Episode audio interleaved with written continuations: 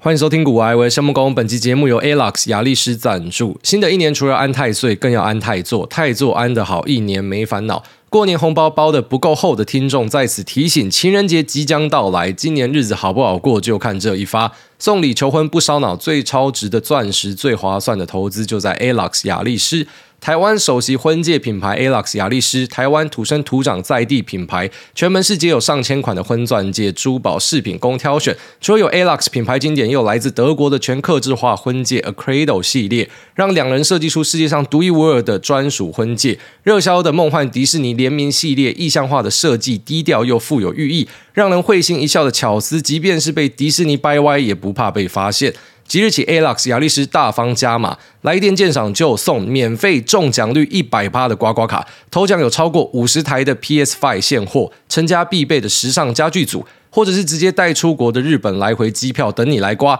过年刮不够的听众们，预约鉴赏走一回绝对不失望。不管是想要送老婆情人节礼物，还想在情人节来个浪漫惊喜求婚，Alex 亚力士都可以让你礼物轻松带回家，顺利安好太座，保你好人一年平安幸福，老婆女友温柔贴心一整年。即日起，ALOX 亚力士购物站输入专属的折扣码 G O O A Y E，享全站结账九折的优惠。那预约到门市鉴赏的听众，在你们下单之前呢，出示古埃脸书的贴文截图即可加赠珍珠耳环一对。这么好的事情，我还是今年第一次听到，在这边提供给所有需要的朋友们啊，老公带老婆去安泰座呢，同时搞不好自己就不小心抽了一台空气清净机 PS Five 回家。那记得使用我们的折扣码以及出示我们的截图哈，都有额外的福利在这边提供给所有有需要的朋友们。那也希望大家求婚愉快，安泰座顺利。好，那上一节 Q&A 有人家推荐说《经济之国》的闯关者嘛，说什么里面的女演员叫做什么河北彩花嘛，妈的，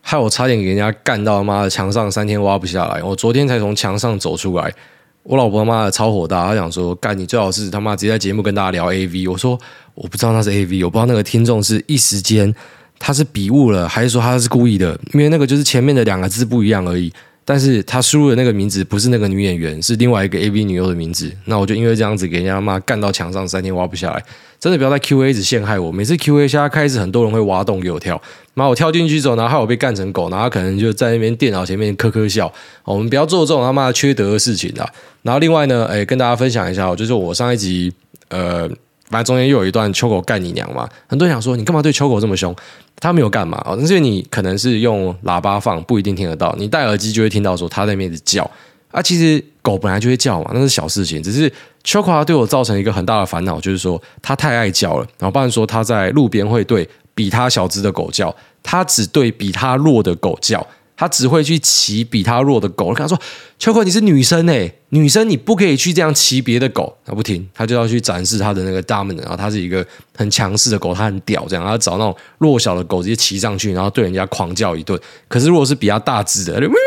然后就缩到旁边去。反正就是一只很典型的欺善怕恶的狗。那在外面叫，在我们的社区叫，这个就算了。我觉得最过分的是，他每次在我回家的时候都会叫。很高几率啊，有时候会啊，有时候不会，但是蛮高几率，就是看到我就要开始一直叫。他即便已经知道是他的爸爸了，他已经尾巴开始摇了，可是他还是先叫。所以如果他会讲中文的话，我想他讲的就是说：“靠朋友，你跑去哪？怎么现在再回来？”然后之类的。反正他就是会对我废一顿。那以前对我废一顿是小事情，但是自从儿子出生之后呢，废一顿变成很大的问题。像我之前我都会半夜跑去打棒球，因为半夜他们有唱打，反正我每次去都知道打个三四百颗起跳啦。那如果是唱打的话，就变成八颗代币两百四十块就解决。可如果说不是唱打的话，可能就要花两三倍的钱。那你知道我就是一个比较喜欢省钱的人，我想说，反正我去的时间要么九点十点，那我晚一点十一点去就唱打了，然后我就稍微晚一点去。可是我十一点唱打回来的时候呢，因为那时候我儿子睡觉了，所以每次一开门他就开始狂叫，然后儿子就被叫醒，然后儿子被叫醒，老婆就被叫醒，老婆被叫醒，老婆就走出来，然后把我干进墙上，反正我就会最后面是受害的。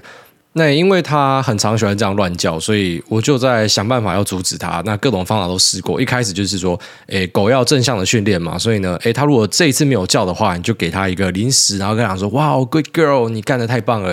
然后发现说，其实好像没有什么用。那最后面就发现回归原始哦，就是当时在可能古早集数一百多集的时候，有一次我在聊 KTV 的东西，然后刚好他还叫，我就说妈，求我干你娘，因为我在录音。然后一骂完他直接安静，后来我就发现说这招是有效的，就是每次他只要乱叫，我就求狗干你娘，他就不会叫了。所以这好像已经变成一个制约的行为。所以你不要觉得说我真的在干他娘之类，那个没有文字上的意思哦，不是 literally 去干他娘，而是说我就是讲了这个干你娘，就把它当成是一个术语。我这样讲完之后呢，这只狗就安静下来哦，所以绝对没有说什么去欺负狗、霸凌狗的事情发生。那我们家的狗真的是过得非常舒服啊，它吃最好，用最好，什么东西都是。呃，最好的。然后他妈一天带他出门四次，那四次里面可能有两三次会去公园，去公园一去就去半小时以上，那有时候会一个小时，甚至是两个小时。所以有时候我甚至在想说，还是我当一条狗好了。所以我们家狗真的过得很幸福啦。因为有些听众可能比较担心，就说还好吧，为什么要这样对秋狗很凶？没有，就我们对秋狗真的很不错啦。好像我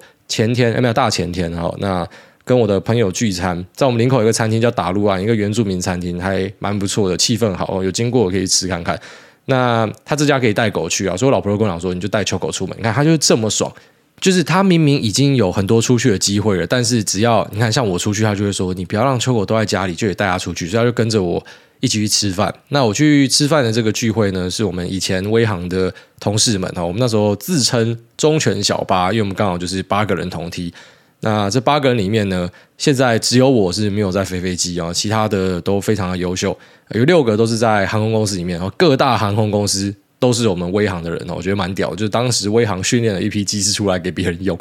那有一位跑去空勤哦，就去救别人的那种直升机空勤总队，那他很快就要升 captain 了，所以我的那个同事们，我觉得都是非常优秀。那大家就聚会聊天了一下。那他们也跟我讲说，就还蛮庆幸，还好你没有回来当机师。虽然机师可能在大多数人的眼中觉得是令人称羡的工作嘛，钱很好或什么的啊，但是我家的生活绝对是比机师好啊之类。他们就说啊，还好你没有回来，大家那边调侃嘴炮一下。那我其实还蛮意外，就是说，哎，你知道以前我们自己在考机师的时候。呃，还没有考上哦，哦，就是已经准备要考上的时候，已经过了几关之后，就已经开始在想说，哦，终于要变成富豪了，诶，终于可以在哪里买房子什么的哈，就是一切都规划好了。那未来这是一个虽然无法把它称为是铁饭碗，可是也是一个蛮坚固的饭碗。你只要体能没有出问题，没有任何的违法犯纪，就可以一路拿很不错的薪水，然后最后面升 captain，可能再翻一倍，三四十万的薪水领到退休，所以就觉得说，妈，这辈子稳了，真的太爽了。啊，以前这样想啊，那实际上，呃，我们那天吃饭才发现说，靠北已经距离我们受训七年了。呃，当时我进去的时候是二十三岁，二十三岁就先拿到 PPL 的驾照，那那时候是啊，真的算蛮年轻的啊，在台湾应该也算是非常年轻就拿到这个驾照。那那时候会去笑其他的同事，就说干西药搞，就因为他们三十岁哦，然后当年的我是二十三岁，就哇一堆老头跟我一起受训，反正就大家会在那边嘴炮。然后现在很惊讶的发现，靠北，我已经自己来到当年我笑说是西药高的年纪，就是三十岁。然后被我笑西药搞得下，就可能三十七岁之类的，那也都过得很不错了哈。他们在各大航空公司，我觉得都发展得很好。那我也很惊讶的发现说，靠北七年过去了，那其实好像跟大家想的不太一样。就我之前会觉得说，哎，应该大家都存到很多钱吧？然后可能这个房子不知道几间的，然后发现。还好，就是不是每个人都买房子，然后他们也不是每个人都觉得说自己的呃薪资是很 OK 的，然后好像可以出手是无节超市的，然后走到哪要买什么都可以，其实还是会有其限制啊。就是，就算你干到了台湾的寿星阶级的啊，几乎算是顶峰层级的机师，但其实好像也未必有存到钱。当然你会说啊，干的是因为他们自己一定花很大，没错啊，因为他可能压力也大，赚得多，他当然相对的也花的也大啊。不过这就是一个很重要的观念啊，就是说其实呃，你很会赚钱哦，那当然是一个加分，但是钱有没有办法守下来，其实是另外一件事情。就是有很多很会赚钱的，但钱未必守得下来。也不是说这个人的财商不好或怎么样，就是大家都有各自的理由嘛。像什么 k a n y West，妈超级有钱啊！可是为什么他会搞到自己破产呢？为什么 Iverson 会搞到自己破产？那都是超级有钱的人啊！但是可能就是在这个节流的部分没有做好啦。那刚刚聊完，其实也觉得还蛮震撼的哦。就是其实我们有时候会在一些社群媒体上看一些论坛，看多了，你真的会觉得自己是社会上的卤蛇，然后最后才发现说不是，是因为论坛真的他妈一大堆虎烂仔干。网络上胡烂仔真的是多到靠北，反正就是在一些论坛会有一些风气嘛，啊什么你在三十岁以前没有存到三百万，就是什么社会的鲁蛇，什么每个人都有，大家都有，其实真的不是大家都有。然后什么你在三十岁以前哈，什么没有买房子的话，那你就是怎么样怎么样，反正就会有各式各样的说法。可是你去摊开台湾的薪资中位数，就会发现说靠北，怎么可能会有一堆人都这么有钱啊？还是说这么有钱就刚好全部都在这个论坛？那也不是啊，那个 ID 哦都可以查到过去的发文嘛，一查就发现干就是一个嘴炮仔。腐烂，自己在那边有想象的。他不知道是故意要刺激别人反串，还是说他真的就是把自己都骗过去了。那像呃这些机师们呢，就是大家听起来可能觉得说这个是寿星阶级的顶峰，非常有钱，然后就发现说。我看下来觉得还好啦，就是可能很多也没有说真的把他们的财富给守下来，因为他们有各式各样的开销或什么的啊。可能你赚了钱之后，就会像我之前跟大家聊到的嘛，那我觉得这个资本主义社会很变态的一点是，你到每一个位阶都有你那个位阶可以消费的东西，所以除非你可以把物欲控制得很好，不然你一定有办法把你的钱都花光。就你不会说什么你钱赚到某个位阶，然后你就会呃这个钱怎么样都用不完，不可能，因为你车子就会从五十万的换到一百万的，花两百万的，然后专门开一台五六百万的车，那甚至开到千万的车子，反正。你有钱，你就会去花更多的钱，除非你有办法去把这个物欲做限缩。就居然说，你已经到 Tier S 了，可是你的花费是在 Tier B 或是 Tier C，那就可以存到很多的钱。但如果说你的花费跟着你的眼界跟你的薪资都一起上去的话，那其实基本上你可能还是会过得啊、呃、比较呃怎么讲，就是入不敷出啦。哈。有些人甚至会有一些债务上的问题。然后当然不是说这些人有债务上的问题啊，我只是就跟他们聊天之后才发现说，诶，跟我想象的不太一样。好像那时候就聊到说，诶。有没有人在台北买房子？他们说怎么可能？很多 captain 他们甚至都不会在台北市买房子，也不是说没有办法买啊，就是说，呃，像我自己假设去台北市也是挤得出来啦。只是你要像林口这样子，呃，全装一百平，你在台北市买，干那一定是天文数字嘛。就你要不要花这个钱？你要不要卡一堆钱在那？大多数人可能就觉得说不要嘛。那机师也一样的道理啊，就是他们虽然薪水是很好的，可是要不要把钱砸在这个地方？可能大多数人还是觉得不要。所以说很多都会选择往可能就林口啊，或者说。南崁，然后青浦哦，就是往这个地方去跑啊，所以这个地方房价会上这么快，其实跟呃可能在地像林口就是有一些科学园区嘛，那家那个工艺也盖起来了，然后有一些机师会在这。那青埔跟南崁呢，可能就是航空业的这些人，他们薪水都还不错，所以就住在这个地方，就把这个地方给推起来哦。就他们可能也不会选择说啊，我一定要住在台北市，他们可能就是往这些地方跑啊。所以其实都跟大家在论坛上看到的东西很不一样。那就是你看很多那种论坛的东西，其实有时候觉得自卑杀小的那个是一个很有病态的事情，因为你在看一个胡烂仔胡烂，然后一堆胡烂仔跟着胡烂，然后你就受到影响，这很好笑。我突然想一件事也很北烂啊，诶。因为我在之前节目跟大家讲说，就我今年会开始布局一些呃小鬼股嘛，好，就是那些可能它的市值可能在五十亿以下的这种小公司啊，那你要成为大股东，可能砸个一千万就是大股东的这种小公司。那我觉得，因为这些在过去可能很多没有被作价到，那对未来的经济预期呢，目前还没有办法太明朗的状况之下，我选择去买这些没有被炒过的公司，即便它流动性不太好，没关系，我钱就摆在里面。然后呃，其中有几家公司，有一家就蛮好笑，就是我去收他的股票，那因为。他的股票很难收，因为他那个量太少了，所以我要收他股票，我就必须要一直往上买。所以像我自己已经是分几天在买，但是因为我要收到我的量，那量可能很小，可能就是他五十张、一百张，我想要收五十张、一百张，可是他的挂单可能就是五档只有五张、六张，那。我要快速的收到，我要怎么办？我就网上买嘛。所以网上买，你就会拉一个红 K 出来嘛。那拉红 K 出来之后，你就会看到一些什么股市讨论区，干真的超北烂，他马上就跑出来收割。你看，我早就讲了，早就事先预测，事先预测哦，这只会拉。然后为什么他会拉呢？因为我早讲，你去前面看啊，然后不然就是要叫你去订阅它之类的，然后不然就说你看吧，就是有人先知道了营收获利是多少，我早就跟你分析这样子。没有，其实我真的不知道，我真的不知道，我就只是想要收他的股票，然后量太少，所以我只好往上买。然后我不知道被这么多人这个穿凿附会，然后变成好像妈煞有其事，那边开始编故事。然后最北烂就是说，有些股票你自己收一收了嘛，你收到可能七八八趴，然后就有人帮你。做收尾哦，就是那种隔日冲我就会进来，所以你收到七八八趴涨幅的时候呢，它可能后面剩几档，你想说靠北，我今天已经拉了八趴了，那我就在那边等待就好了嘛。好，反正八趴这边应该很多人会想要把他的股票抛售，所以我就挂买单，我就不用再去追价去追外盘了。然后你这边挂的人就发现说靠北，你没有收到已经被人家直接锁涨停了，就他们就把它锁起来了。所以其实股市很多生态也是跟啊现实社会一样，就是你没有到那个位阶之前，你都是雾里看花，然后在那边瞎逼八乱猜。好像我之前跟大家聊到说，有一次为了去缴头款卖股票，然后人家说什么主力到货，然后开始编故事，说什么未来的状况会很差，什么没有，那真的就只是要去缴房贷而已啊。然后像现在这个状况就是没有，我就真的只是想要收这个股票，我真的没有太多的想象啊。它基本面不错，估值 OK，我就布局，也不是说什么我现在就要把它拉上去，我也没有要去拉它的意思，我只是想要收我的股票而已。但是就被很多人去解释，然后之后后来这个隔日冲拉涨停之后呢，妈就开始放新闻，哦就有新闻就放出来，就说为什么它会涨停，因为它有什么样的故事。你才知道说是这样的一个状况啊。就以前我们还是那种散户的时候，你都不知道吧，你都会以为说，呃，这股市看到这个现象呢，哦，就是如你所见，那如你所了解，如你所想，所以呃，它才会呈现这样。但很多事情其实不是像大家想的那样子，就直到你可能呃到那个位置，居然说你可能是一个啊机师之后，你才知道说靠北哦，原来大家讲说二三十万、四十万。的薪水 how to lose，然后真的用不完，那你发现说其实还是有办法把它用完，然后或者说，哎，你开始变成是你的进出会去影响到股价的时候呢，然后呃，才知道说其实不是像大家讲的那样子，哦，就是很多的故事跟臆测，其实就是存在在一些散户的眼光里面。然后像是我呃有一个朋友前阵子出书嘛，然后他出一本投资的书，也是被大家干，就说什么你这么会赚，干嘛要出书？其实那种会去赞人家说什么靠出书赚钱的。他们多半应该是很穷很穷，因为书啊，像我自己卖到呃台湾的排行榜第二名哦，那个版税也就三四百啊，三四百很多吗？真的不多。真的不多，但是可能在一些人的眼中，我觉得这个是很多钱，所以你卖书就是一定要收割大家，你就要赚这个钱。那可能是对你而言啦，但对其他人而言不是。然后所以有时候你讲出一些话，其实就是无意中我透露出你的认知在哪个位置。然后最后面就发现说，哈，道不同不相为谋啦，就是多说无益啊。夏虫不可语冰嘛，他就没有看过冰的样子，你要怎么跟他讲说冰长什么样子？他就是一个只会在夏天出现的虫嘛，所以。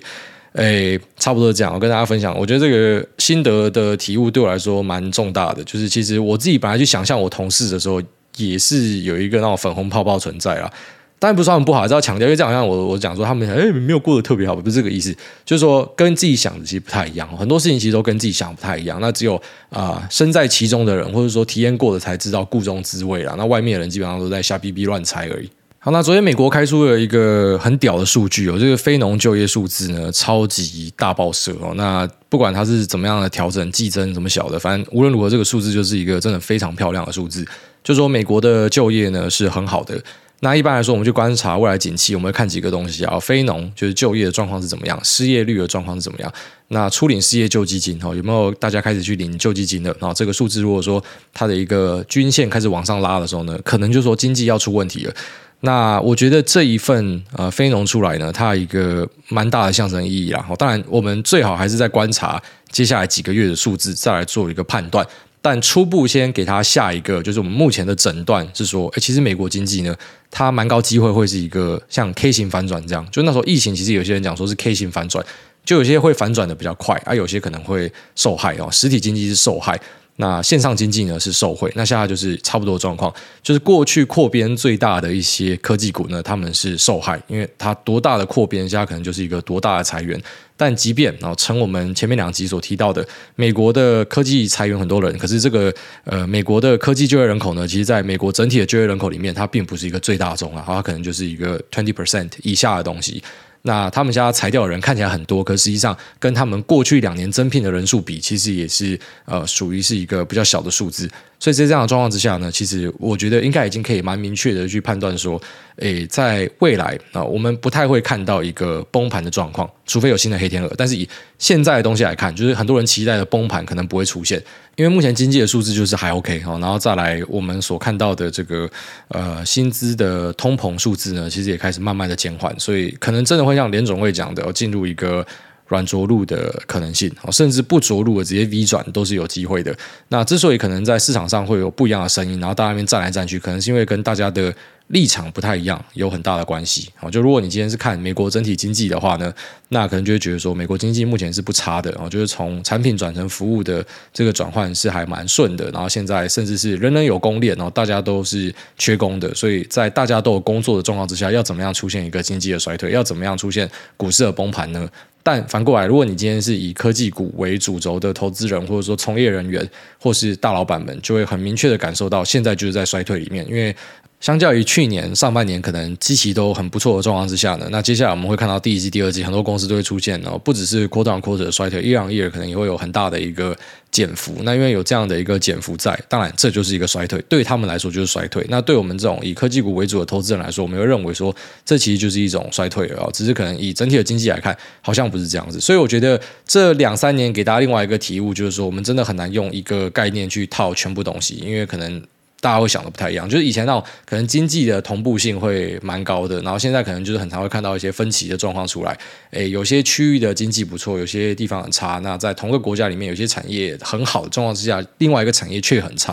啊、呃，那可能当然之前也会有这样的分歧，只是这个分歧可能在近几年来显示的特别明显吧。好，所以我觉得看目前的状况，我们真的看不出来有什么崩盘的可能性啊。所以一些崩盘论，我觉得可能就暂时先把它收起来啊，就是。回到我们之前所讲的，我们都知道会崩盘，只是什么时候？你要有一个数据出来，跟我们讲说会崩盘才有意义嘛？不然其实呃，像是 Jeremy Grantham 或像是 Michael Burry，反正他们就是每年都要喊崩盘，那总是会喊到的嘛。那这样子喊到的意义其实不大的啦，只是我们还是会去看他的东西，因为他有些分析是有道理的。不过我觉得就是这种喊盘的行为是。你如果有拿出一个根据的话，我会觉得比较容易被说服。可是如果你讲说会崩，废话嘛，猴子都知道会崩，就是每三年五年就是会崩啊。只是到底这次会是因为什么样的原因崩？然后那之前大家所觉得会因为崩的理由呢，现在开始慢慢的看起来是不见了。但如果强调，我们还是要再等呃接下来几个月的数字再做一个验证。但是现在这个就算是一个很不错的 early indication 啊。所以看起来，嗯，我认为啊，就是多军应该可以在这边安蛮多的心。那可能你如果是投资美股的，又是以科技股为主的，我相信在过去一个月啦，大家的 performance 应该是大于十五趴、二十趴，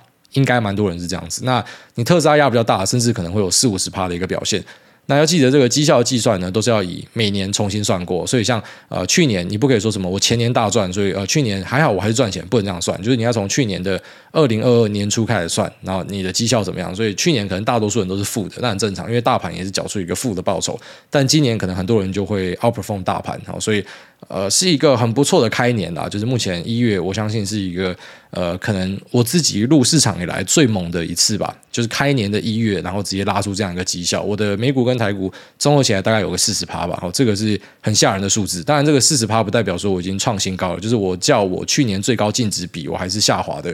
但是如果接下来是持续有在成长的话，应该很容易就可以再洗出一个新高了。所以市场的变化真的是很莫测。那就你没有待在市场里面的。你错过这一波超级大反弹的，其实可能就会很亏。当然，这个话我们可能以前也讲过，因为过去几个反弹，我们可能会跟大家讲，就是你要去多多观察市场，然后你要去让自己去了解说，哎，假设我这个时候是在市场外的话，我会怎么想？我在市场内我会怎么想？就是你要一直贴着市场啊，你不用说这种每天看盘或杀小，可是你要持续的参与，你就可以感受到很多事情，你就会感受到说，哎，假设这次真的就是一个修正的结束哈，你看底部拉上来，其实是短短的一个月就可以拉这么多。所以你没有卡到位置的，其实你可能就是再一次的就追高了，然后之后下一波修正的时候，你又很痛，所以就进入一个死局嘛。你每次想买股票的时候，都是在股票开始狂涨的时候你才想买，然后跌的时候你都不买，那到底要怎么赚钱？它就是一个比较比较困难的事情啊。但当然，每次我们讲这种东西的时候，我还是很怕说大家把它套用在呃可能每个案例上都这样。我一般讲的是讲说美国的品牌厂啊，台湾并不是说什么跌下来就一定买，因为台湾的供应链股很多东西是。呃，他这次接单不顺，可能下次就没单了。好像这样的公司就没有办法去做这种拉回买进的事情。好，但如果是那种品牌厂，你相信它未来会很不错。其实拉回可能很多都是一个机会的存在啦。好，那像 iPhone 这一次呢，哎，本来前面讲说前光式镜头可能会套用在它的各个机种，那现在最新的一些 survey 是显示说，可能只会套用在它的最高阶机种啦。好，所以以供应链来讲，哈，你看本来。那些镜头厂想说，哇，有一个潜望式镜头，哈，饿了这么久，终于有机会可以好好的给他赚一发，然后出这样的一个消息，所以在供应链的追踪上真的比较麻烦了。它不像苹果就知道，苹果就算没有这个潜望式镜头，我们就知道说它还是会赚钱嘛，还是会一直卖得好嘛，所以它跟这个供应链的投资就会差很多，那整个观念就会不太一样。这边要跟大家讲一下，就不是每个东西都是拉回无脑买，哦，这是一个很重要的指数，可能是相对可以这样做的，那个股呢，蛮多不可以这样做的。好，那最近几个科技巨头的财报也都开也差不多了。那我觉得看下来是有一些亮点的啦。好像 Meta 虽然是下修了二零二三全年的 Capex，但是它下修的幅度没有市场预期的这么多，差不多是十 percent 的一个下降。然后再来就是我们去看 Google 的 Capex 呢，应该是会持平。那微软呢，可能就是把它的年增收敛哦，就是说大多数可能看到的会是一个年增收敛。那有些可能就是像 Meta 这个状况比较险恶的哦，就是说它的本业受到 Apple 很大的打击，那它的副业未来会变成本业的这个呃 Reality Labs 呢，那看起来又遇到一些逆风。可是像这样子的公司呢，它的 Capex 其实下降的幅度都没有像大家想象的这么大。所以呢，我个人认为啦，我假设说我们不去考虑一些比较差的剧本，未来可能会爆炸或杀小的，我觉得资料中心的修正也有可能会在这边开始做一个打底。就是可能前面大家会预期说，呃，本来是消费性的东西不好，然后现在企业也开始撙节节流，所以在资本支出可能会大幅的下降，但看起来是还好的，好，所以可能就是说年增率会收敛，但是回到二零二四呢，又会再一次的重新到一个上升的趋势，所以这可能是一个很不错的现象。那我看下来，我觉得是一个很不错的现象。那 Meta 的部分呢，他们会在持续的去买进库藏股，这家公司非常喜欢买库藏股，它前面就是很多套在身上，可是还是不停的去投入大量的资本去买库藏股来提升股东的权益啦。啊，那这个对于一些股东来讲是好事，那对于一些人来讲是坏事。那我相信现在可能大多数人会偏向好事去解读，因为过去去把库藏股买回来花钱的这个动作呢，可能很多人认为说，你与其拿来去买库藏股，不如去做投资，不如去改善自己整个呃资本的结构，然后让整个财务的状况更好之类的。但以 Meta 的状况呢，现在可能大家反而会希望说，干你不要乱砸钱、乱烧钱，你不如把这个拿来呃做库藏股是比较好一点的。所以我相信这个对于他们公司会有激励的效果啦。那 Google 的部分呢？哦，就是我们都不用去细谈说科技巨头一些数字下来，因为这个都大家都知道的事情，所以就不去讲那种大家都知道的东西，一下子在财报里面拿出来验证。那 Google 现在呃，我觉得他们是要去正视 OpenAI 所带来的挑战。我知道网上都会分享说，其实呃，居然说，像 OpenAI 它发表的论文数量跟几个科技巨头根本没得比嘛。然后再来就是说，它也是一个非常年轻的公司，其实人家早就在 AI 研究很久，叭叭叭。其实。同样的论述，我们很常听到了。好像之前电动车刚出来的时候，你记得大家怎么讲的吗？就说电动车不就是把车壳放一个马达跟电池进去嘛？谁都会做，对，谁都会做。那为什么没有人做出一台像特斯拉这样毛利二三十趴的车子？就一样的道理嘛。就是 OpenAI 这个东西，那大型的语言模型 LLM，现在开始很多马后炮就说什么干这个谁都会做，那你要做出来嘛。你要做出来，那并且是你要商转嘛，哦，是可以赚钱的，这才是你厉害啊！不是说什么，呃，我有很多的技术，只是我没有要做而已，那都是嘴炮啦。就是我们不太喜欢听这种嘴炮的内容。就是你觉得这个东西，呃，它其实没什么，那你就赶快端出你家的东西啊，这才是大家要看的。那 Google 最近就收购了一家公司，叫做 Anthropic。那这家公司呢，它是在做这种呃生成式 AI 领域相关的东西。那他收购了他的股权，那相对的这家公司就要采用 Google 的服务啊，就类似说我们之前在讨论说，诶，为什么像之前 Clubhouse 出来的时候，它很快就需要钱，因为呃，它烧掉了很多这种云端的资源嘛。那为什么 OpenAI 没有出来跟大家讨钱？因为它背后有一个富爸爸，哦，所以类似就是说，现在这个新创公司呢，它未来可能就要采用 Google 的服务，所以 Google 算是去正视了哈微软所带来的一个挑战。那不像是 Meta 哦，他们就是发一个文章，他们首席科学家反正出来讲说，啊，这东西大家都有啊，其实不够好，真正的都嘴炮了。我们真的不喜欢看嘴炮的内容啊。那 Google 的创办人呢？我不知道是巧合还是说市场 穿着富贵，反正就是他重新回去上班了。他已经很久没有进公司了，但他回去公司，然后写下了多年来未写的第一行 code，然后大家觉得说，哇，老板干得好，你写得太棒了。哦，就是他发现说。Microsoft 这个东西是有可能可以跟他们竞争的，哦，他可以套用的场域非常多，不管是它的 Bing Search 还是说套用在它的 Office 里面，哦，这可能都会对这家公司造成一个新的契机。那我们接下来就可以期待说，像是亚马逊，像是。啊，Google，那甚至 Meta 哦，他们会不会把自己的压箱宝拿出来？因为大家在 AI 的部分都有很多的琢磨，只是他们之前就会讲说啊，我们就是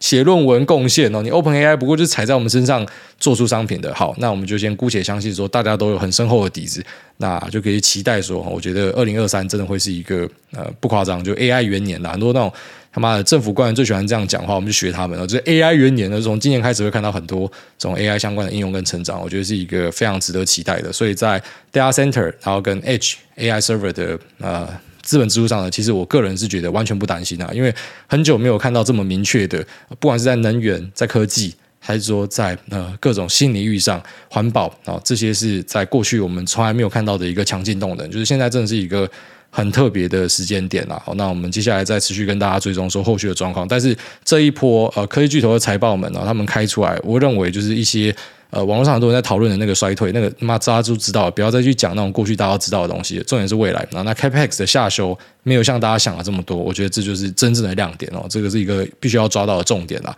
那大概这样子哦，在这边跟大家分享。那接下来我们进入 Q&A 的部分。第一位 JoJo Star 三零五，他说：“九九的奇幻冒险，五星推推，感谢大家分享股票知识，还有更多的秋狗干你娘。小弟是住新北板桥，由于自己的积蓄不是很多，月薪大概是四十 K 左右，因为有在缴一些信贷加上房租，所以每个月可以存的金额大概就不到一万。女友有在一起休假的时候，就会想说要出去玩。出去玩的住宿、交通费用相对来说比较贵，一趟下来费用可能就是五六千，跑不掉。那虽然说出去玩很开心，但是心里又会担心这样过度消费存不到钱，又不敢跟女友讨论。想问海大有没有什么推荐出去玩又不会太多消费的地方呢？感谢海大，一家健康，平安喜乐，感冒赶快好起来。好，非常感谢你，我已经好了，现在是进入这个过敏的无缝接轨，所以一样有鼻音的存在。那出去玩不会花到太多钱的话呢，我个人推荐的哦，丽华行网咖。那它这个地方呢，有的吃，沙发又好坐，老婆可以看剧啊，你可以打电动，大家都开心，一待可以待十二个小时以上。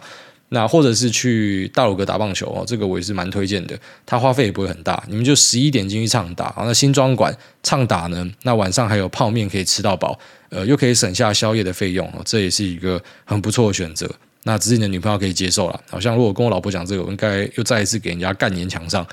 下面一位一直勃起，他说为求真相花了不少时间，有几个问题想不透，想要请教为求真相不惜活在老婆恐惧中的海大：一、怎么看华为是真的打不死还是大外宣？二、哥吉拉如果出现在台湾旁边绕台一圈，会有名嘴骂哥吉拉挑起台海争端吗？走了之后，解放军会封锁台湾报复哥吉拉吗？谢谢回答，祝平安。小孩长大变成古癌二点零，不要了，他不要跟我做一样的事情啊。那至于怎么样看华为呢？呃，当然，华为基本上已经算是被掐死啊，它不太可能在做先进的东西，它就是一个壳还在。但是当然，呃，中国你可以把他们很多企业都视为说有国家政府的力量在背后，所以呃，就算华为被掐住，其实华为的很多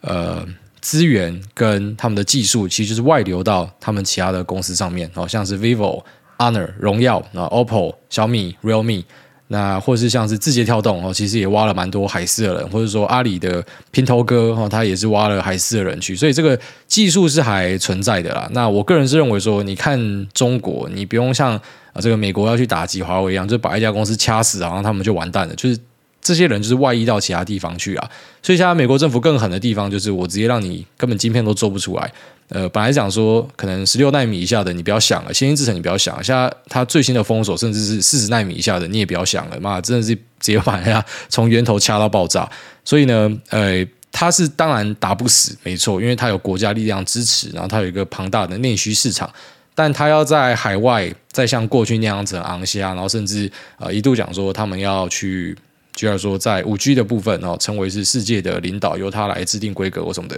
这种东西都不要再妄想了，基本上直接被美国掐死了。然后再来讲说，这个哥吉亚如果出现在台湾旁边绕一圈，这个名嘴当然是会跑出来嘴炮一下。那之后解放军会做什么，我们都不知道。解放军常常做一些很奇怪的事情啊，像最近就是在呃 Fox News 上面有去报道嘛，然后这个 CIA 的。呃，包里面的一个大头就讲说，中国可能在二零二七要打台湾啊，所以再一次有新的数字更新的哦。但我们不是说我们去嘲讽、去笑这个数字，我们还是要有所警戒。但就是这样嘛，就是每年都会有呃新的更新、新的数字、新的预期，然后要怎么样去把台湾打下来，然后每年都 delay。所以他们到底要干嘛？其实我们真的没有办法去很明确讲说，呃，怎么样去阻止他们，因为我们根本也不知道他们怎么会动手。我们能够做就是去提早做好准备而已啊。好，下面这个新装小胖仔阿赫他说：“恭喜渣渣通过 P 试用期，祝张 Sir 跟昌哥顺产。他们从职场生小孩是不是？”他说：“挨大你好，请问诺亚读幼儿园的吗？请问你选幼儿园是直接就近就读吗？挂号，因为你之前说过不一定要蒙特梭哈或是美国学校。我小孩快满两岁，现在面临选择幼儿园的困扰，想听你的想法。谢谢你，祝诸位全家大小身体健康，事事顺心。”哦，说到这个蒙特梭哈、蒙特梭利哦，就我之前都会跑出来笑这个东西嘛。其实并不是说什么，我觉得这个东西是不好的东西还坏东西哦。因为我有一个朋友，他的朋友就是在做蒙特梭利相关的，那他也是我的听众，他就说，可是哎，大家都会笑我们的东西。其实不是我笑你们的东西，我之所以会在节目去调侃，就是说什么美国学校或者是什么，并不是说他们是一个不好的东西，而是。我要跟大家分享的是说，其实很多人不敢生小孩，就是因为你身边有一堆这样子的朋友，就是跟你讲说，你一定要这样做，不然怎么小孩子就会输人家，那你们的状况就会变很差什么的，就给你一堆这种莫须有的压力，然后让你觉得说生小孩是一个遥不可及，即便你们可能是喜欢小朋友，但是就觉得自己负担不起，然后就不去做了。其实有蛮多东西都是因为很多同侪间大家互相洗脑，然后洗到好像就是我每个东西都要直上要顶规，可是我们自己从小长大，我们就不是这样长大的嘛。那为什么我们对小朋友就会变成说，你一定要有这个，你要那个，你有资源可以做，那就做吧。可是我不认为说，就是要一直去洗大家，然后让大家觉得一定要这样做，然后让每个人都过得很不开心，觉得压力很大或啥小的。所以呢，我自己挑选学校的话，我会以离家近为主了。我觉得离家近会是一个蛮重要的东西。那我发现我跟一些嗯、长辈的想法也不太一样。我们身边朋友其实大家蛮同质的，就是跟我想法都比较类似。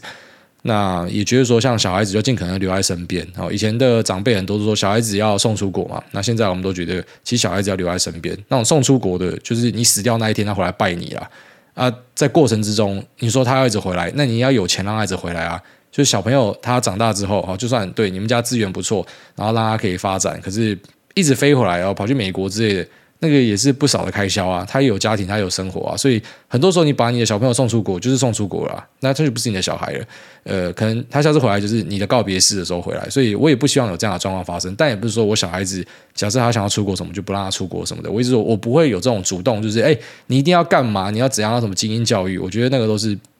就是我觉得脑袋撞到了。那一样，我不知道去批评。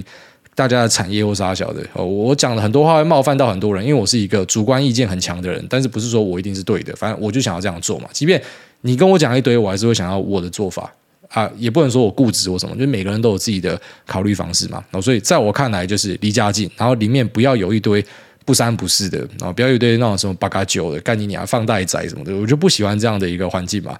我觉得就台湾有些环境要改啊，那是整个社会风气的问题。我最近看到一些电影又在拍那种什么黑道的，每次拍电影都要拍黑道的，他妈干你俩是没有题材是不是？为什么还是把社会败类的故事拿到大荧幕上？哦，以前我们小时候的时候不能理解嘛，啊什么有些人讲说拍一些东西会什么伤风害俗，不知道怎么自己变长辈之后开始懂了一点这样的东西。就是我久久看到一次还好，然后妈干每次都在播这样子的东西，我就觉得说干真的是妈这个电影圈是妈给狗干到是不是啊？那在我的认知，我就会觉得，呃，我不希望小朋友会去接触到一些那种不三不四的啦。但其实以现代人来看啊，就是那种八嘎九会生小孩嘛，啊，八嘎九的小孩很多就是八嘎九嘛，那个没有办法。可是我个人认为，跟我们那个年代比，已经差很多了。就是像我的设计师就跟我讲说，呃，他的小孩哦，之前他们都不敢给他去林口国中，因为林口国中干都是一堆什么混混或傻小。可是你现在去经过林口国中，那个跟以前的氛围就是。不一样啊，那小朋友气质一看就不一样，就是现代是有在慢慢改善的啦，大概这样子。我觉得家长不要太大的压力啊，就是你可以负担到什么样的程度，那你觉得你的小朋友在那边开心吗？会，那就做啊，不要去听身边很多朋友跟你讲什么有的没有的。就像是你一直看 IG，你会越看越不开心，因为 IG 是每个人的生活 highlight，他不会把他的平常的部分。难熬的部分贴出来，每个人都贴最好的啦。那就算他没有刻意去修图或什么，他也是挑最棒的照片嘛，就一样的东西。然后大家去分享一些育儿观念的时候，也都会拿那种嘛最哈扣的东西给你。啊，你每个都要的话，干你先把自己搞破产了！下面有这个住在海里的猫，他说魔法师老妹的愿望，这留言有点长，但因为他是老妹，我们就稍微念一下。我记得八到十二行之间就要不要太长。第二次留言希望被念到，优质节目需要一生推推。艾大你好，谢谢你一直以来的优质节目，从二零二零年一直潜水的听。由于本身工作薪水只有三万多，平常只有拿三分之一投入零点五零和六二零八挂号，目前已经累积到四十万左右。但是很喜欢艾大的价值观，让我受益良多。虽然是顶大毕业，但是。念到生科系真的是只能一声科科。以前都很怨天尤人，也觉得自己的薪水很低，不敢有结婚生子的念头，挂号怕害到另一半或是小孩。但后来听了您的节目，才让我转念，开始要转职到资讯领域去。从三年前开始到科大资工系进修，补补学分上程式课。那今年年初开始申请资讯相关的国外硕班，虽然不知道我是否可以成功，但是与其怨天尤人，倒不如拼一次，让自己可以。转到赚钱的行业去。那谢谢您的节目，让我这个勇气。一月十七号，不是一月二十七号，拍谢是我的三十岁生日。挂号虽然已经过了，希望大家可以用酸民的口气祝福我这个魔法师老妹生日快乐。一直以来都谢谢您，祝福您跟 Lisa、Choco、诺亚一家顺心，全家大小都平安健康。不知道、啊、这个生日都已经过那么多天，还来站版面洗版，还要人家祝他生日快乐。三十岁老妹到底是怎样啊？好，祝你生日快乐啊！那诶。我是觉得啊，就是女生没有资格称自己是魔法师，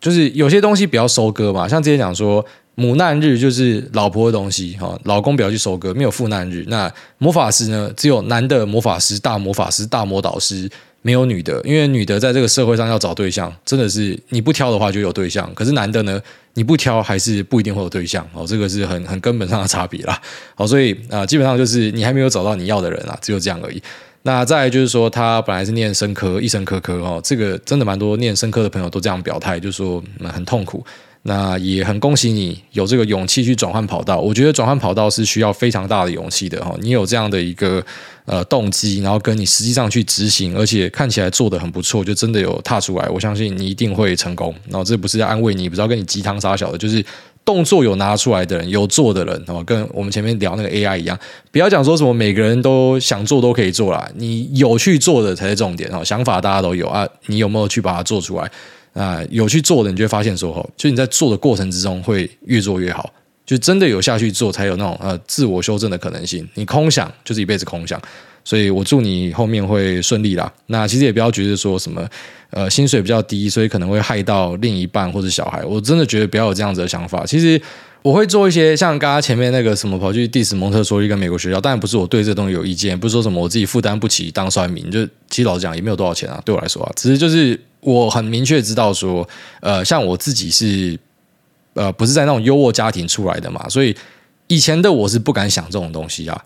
那我很明确知道说，就当时那个状态，当我去想到这个东西的时候，我的压力有多大。那甚至啊，举例来说，假设是回到比较穷的阶段，我老婆突然跟我讲说要生小孩，我搞不好还会对她生气。就是我就已经很难熬了，我就已经很辛苦了，然后我每天想要赚更多的钱，我就已经充满痛苦了。那为什么你还要再给我压力？那我当然也想要小孩，就是因为我想要小孩，我才会感受到这种很卓越的压力，然后会觉得就是快被逼死了这种感觉。那其实这个感觉蛮多人是感觉不到的，这是对那种自我要求很高，那并且呃有一点眼高手低的人。然后这不是要批评说就是呃没有行为能力，就是有很多人他可能像我这种，或者像你这种也是，就很明确看得出来是我们会有一个 vision，就是我知道我应该要是像那个样子，那我觉得我有能力达到那个样子，可是。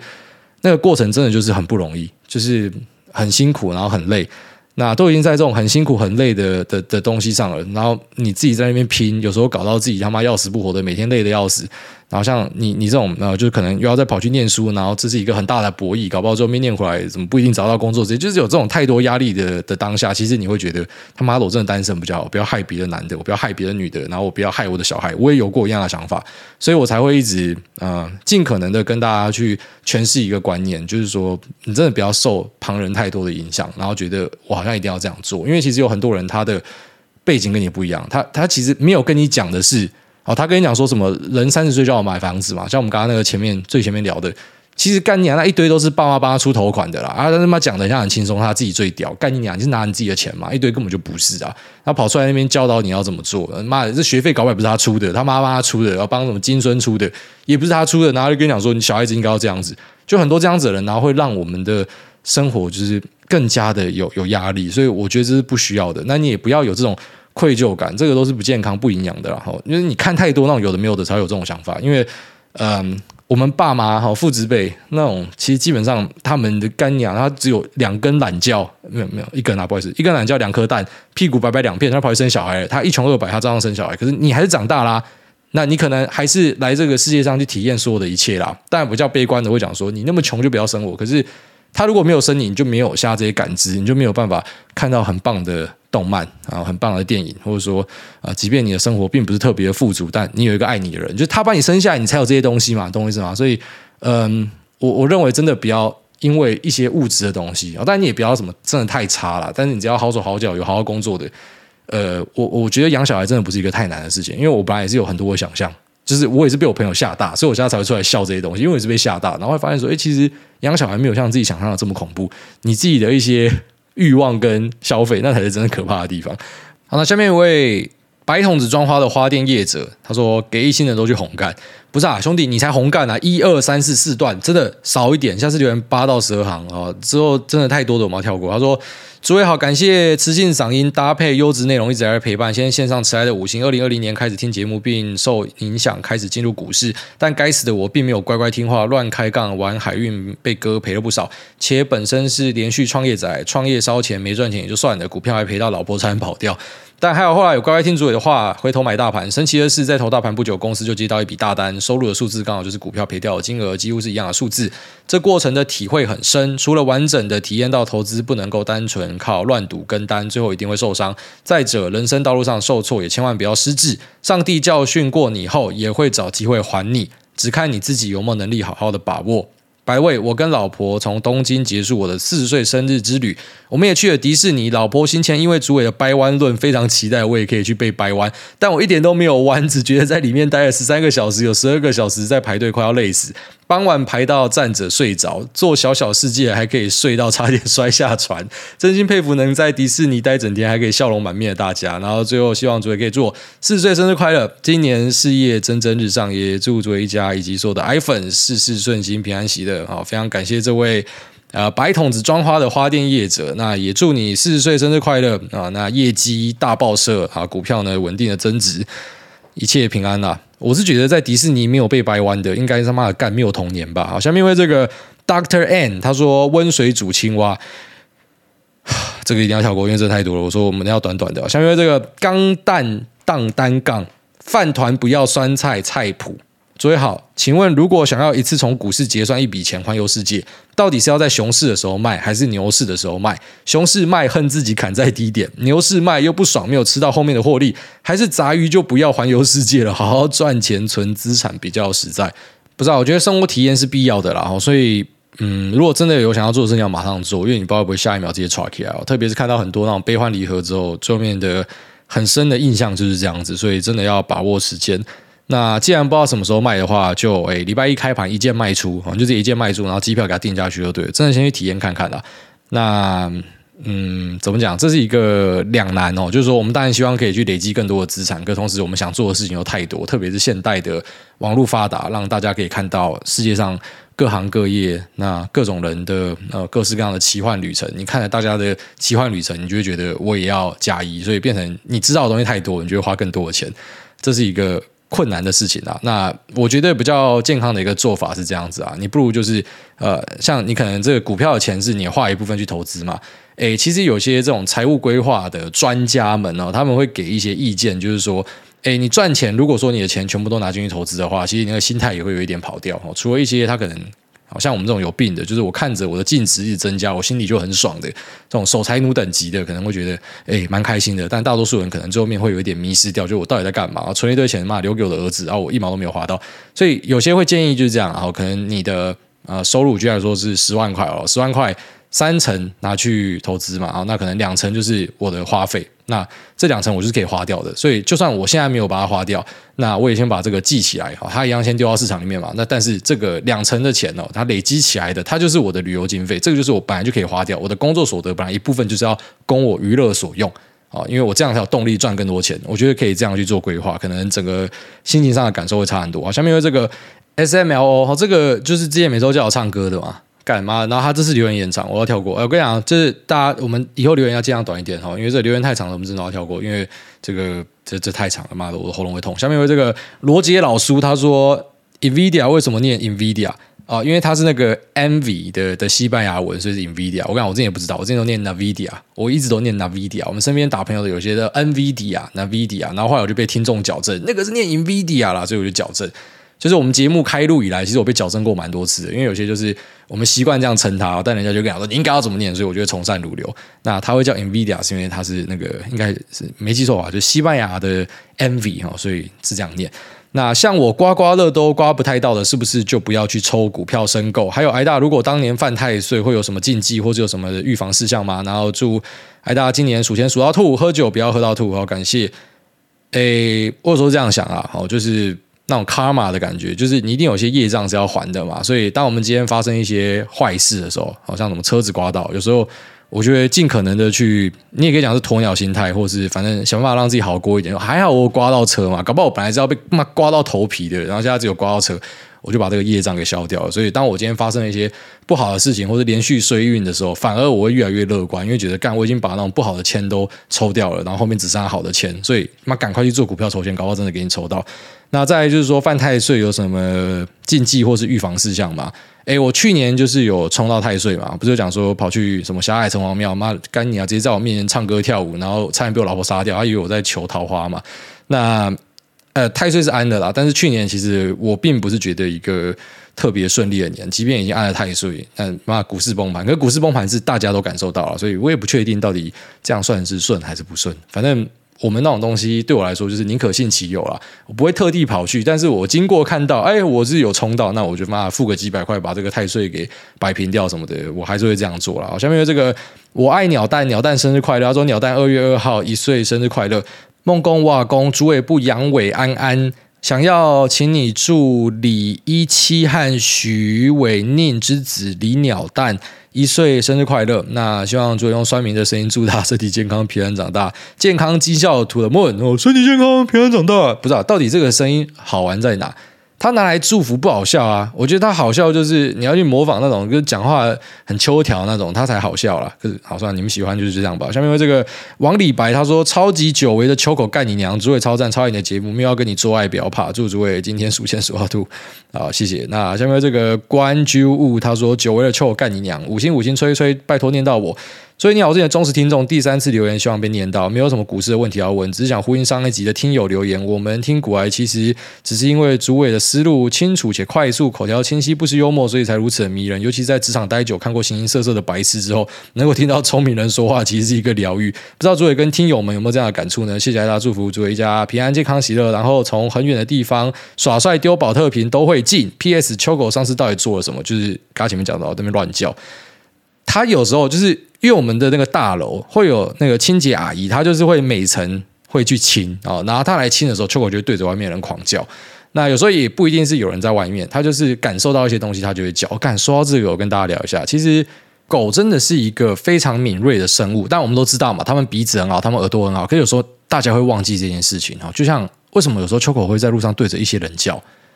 那可能是他身上闻到一些东西哦。当然，我们用一些比较快乐的角度，就是说，诶，搞不好就是他不喜欢这个男生或什么。但搞不好这个男生是 Jeff Dahmer，概念啊，他闻到内脏的味道之类，他才对他叫。然后像诶，